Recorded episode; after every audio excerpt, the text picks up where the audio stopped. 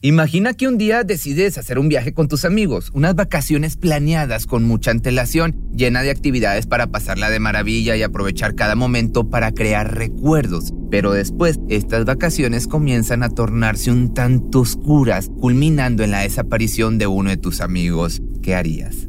Pues bueno, este es el caso de los amigos de Lars Mitang, con quien decidieron hacer un viaje de vacaciones y terminaron siendo prácticamente unos de los pocos que llegaron a verlo con vida por última vez. La desaparición de Lars Mitang es considerada de hecho una de las más misteriosas de la historia debido a que ahora, casi 10 años más tarde, todavía no se tiene ningún conocimiento sobre su paradero. Una historia repleta de teorías extrañas preguntas que quizás nunca tengan respuesta y sobre todo cientos de teorías que buscan darle un cierre a esta historia. ¿Qué pasó con Lars Mitang? ¿Qué es lo que se sabe de sus últimas horas? Pues bueno, esto te lo voy a contar en este video.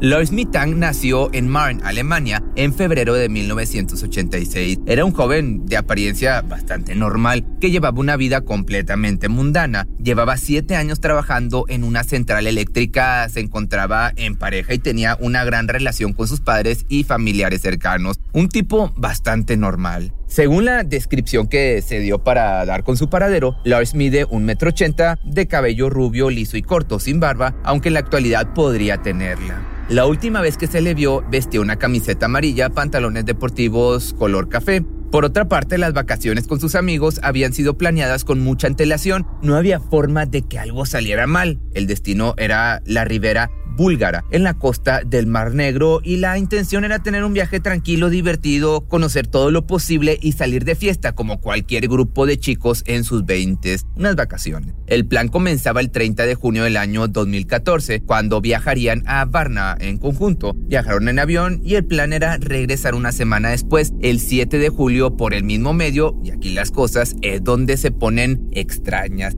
Como en todo caso de este tipo, la historia se vuelve pantanosa en algunos momentos y existen diferentes versiones de algunos de los puntos claves de esta aventura. Para entender los hechos paso a paso, lo ideal sería poder hacer una línea de tiempo con cada detalle de los días previos a la desaparición del joven. De alguna manera, detrás de esta desaparición hay algunos detalles que suenen un poco a leyenda urbana.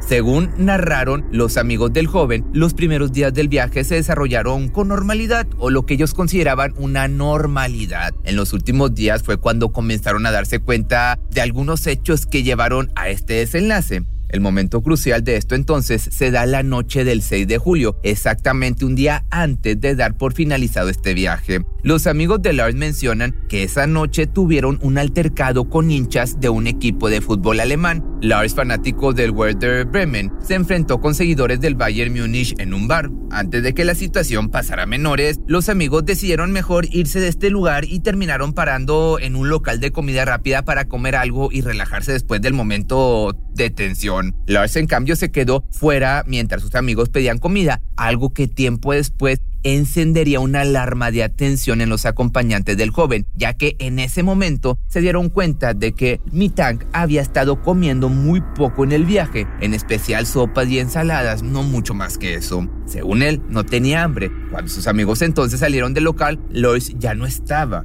¿Les generó alguna preocupación? No, para nada, simplemente esperaron en el hotel hasta el otro día cuando volvió temprano por la mañana. Cuando llegó entonces, les contó a sus amigos que había regresado al bar donde se había dado el conflicto y ahí recibió un golpe en la mandíbula tan fuerte que le había dañado el oído. Según su versión, un grupo de búlgaros contratados por los jóvenes con los que había tenido el altercado lo siguieron y lo golpearon. Pero aquí la pregunta es, ¿por qué se regresó al bar? Igual, por supuesto, la prioridad era saber si se encontraba bien después de este golpe, por lo que Lars se fue a ver a un médico. El profesional de nombre Boris Nashnau descubrió que el golpe había terminado perforándole el tímpano y que lo ideal sería que se operara para evitar cualquier problema a futuro. Lars se negó diciendo que prefería someterse a la intervención en su país, o sea, en Alemania. Esta decisión tenía como riesgo una posible infección, por lo que el profesional simplemente le recetó un antibiótico y le mencionó que lo ideal sería no viajar en avión, eso sí, ya que la presión podría ser letal en su herida. Fue entonces cuando les comunicó a sus amigos con quienes debía viajar ese mismo día y cuyo vuelo salía horas más tarde hacia Hamburgo que no los acompañaría. Estos no querían dejarlo solo y ofrecieron acompañarlo por un medio alternativo, cambiando sus tickets por unos de autobús, pero Lars les dijo que no se preocuparan, que estaría bien aunque se quedara solo. Así que le hicieron caso y dejaron atrás a su amigo. A partir de entonces, los detalles de esta historia se vuelven un poco inconsistentes y la pista se transforma en una muy difícil de seguir y en todo un misterio. De esta manera, al haberse terminado la estadía, Lloyd se cambió de hotel a uno más barato llamado Hotel Color, un hotel que aparentaba ser familiar, pero que debajo de su fachada escondía una zona donde muchas jóvenes llevaban a cabo trabajos de la intimidad. Esa misma noche habló con su madre, Sandra, para contarle la situación. Esa sería una de las últimas veces que habría hablado por teléfono con ella.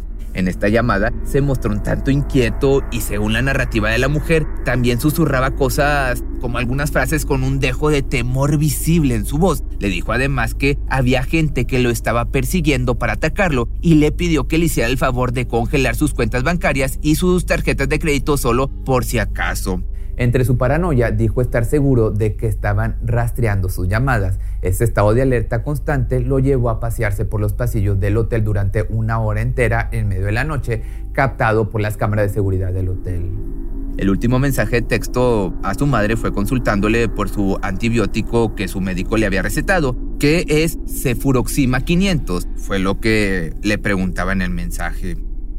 A la mañana siguiente del día 8 de este viaje, Lars habló por última vez con su madre, despidiéndose brevemente ya que el joven se estaba quedando sin batería. De ahí, su intención era ir directamente al aeropuerto con su equipaje, pero su madre logró convencerlo de que viera otro medio antes de irse. Una de las cámaras de seguridad, de hecho, del hospital en el que se presentó, logra identificar a Lars ingresando en la consulta del doctor Costa Kostov con su equipaje en mano. La consulta iba bien hasta que ingresó un obrero al consultorio y ahí, según recuerda el médico, Mitang murmuró que no quería perder la vida y salió corriendo sin mirar atrás y sin llevarse sus pertenencias. Ya en la investigación, Kostov recordó que el joven se veía nervioso y había expresado recelo con respecto a la medicación que le habían dado. Mencionó además que, luego de revisarlo, constató que Lars se encontraba perfectamente capacitado para viajar. Y la pregunta es, ¿qué lo había llevado a tomar esa decisión tan abrupta? Pues bueno, alrededor de 45 minutos después de su ingreso a la consulta médica, Lars vuelve a hacerse visible ante las cámaras del aeropuerto, donde es captado por última vez con vida. Estas imágenes muestran cómo sale corriendo con una velocidad impensable, sin mirar atrás, casi como escapando de algún peligro inminente, algo bastante raro y desde entonces toda posible pista ha conducido a callejones sin salida, a un verdadero misterio como te digo.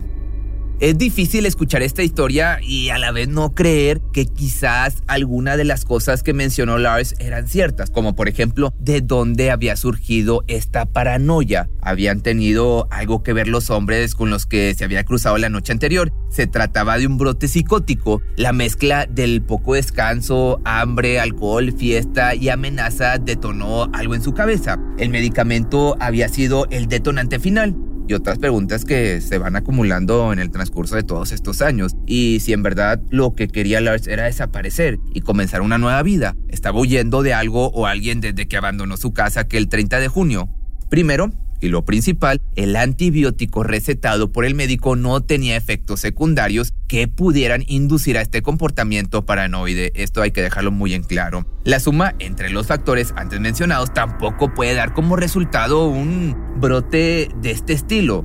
Sumando esto, hubiese sido un poco más de cansancio y malestar. Pero bueno, con respecto a la última pregunta, nadie del círculo de Lars coincide en que estuviera escapando de algo o alguien. Su madre y sus amigos afirmaron que parecía genuinamente asustado al escucharlo, pero la realidad es que cuando salió de su casa su intención era pasarla bien con sus amigos, crear nuevas memorias, descansar, como cualquiera en sus días de vacaciones, pasarla bien. Por supuesto, aclarar algunas teorías nos llevan a pensar en otras. Esto, pues sí, un programa de televisión alemana, por ejemplo, que cubrió el caso llegó a sugerir que quizá el joven estaba trabajando como mula es decir, pasaba sustancias ilícitas de un país a otro, lo que explicaría su paranoia y su peculiar comportamiento en el aeropuerto. Desde luego, si era este el caso, era más que seguro que habría sido coaccionado porque su comportamiento no encaja con las actitudes de una persona que esté acostumbrada a este tipo de contrabandos. Es una teoría que pues, definitivamente explicaría de alguna forma el porqué de su pensamiento con respecto a que su celular estaba siendo monitoreado. De igual forma, sea como sea, esto que te acabo de contar es todo lo que se sabe del caso. Lamentablemente, casi 10 años después de esta desaparición, las teorías no paran de aparecer, pero las respuestas o las pruebas de la existencia de este hombre brillan por su ausencia.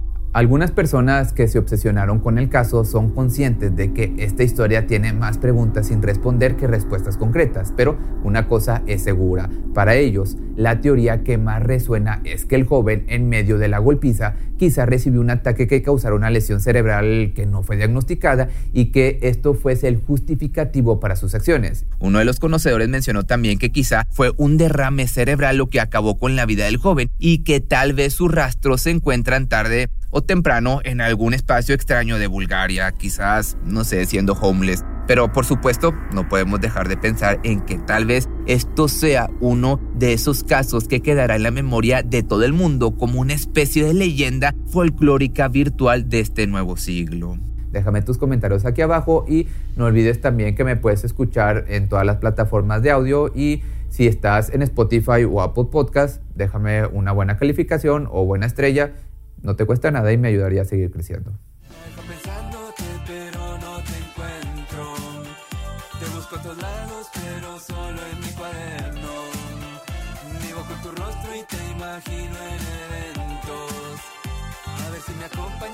Que pase mar abierto, mar abierto. Yo sé que tú a mí me notizas.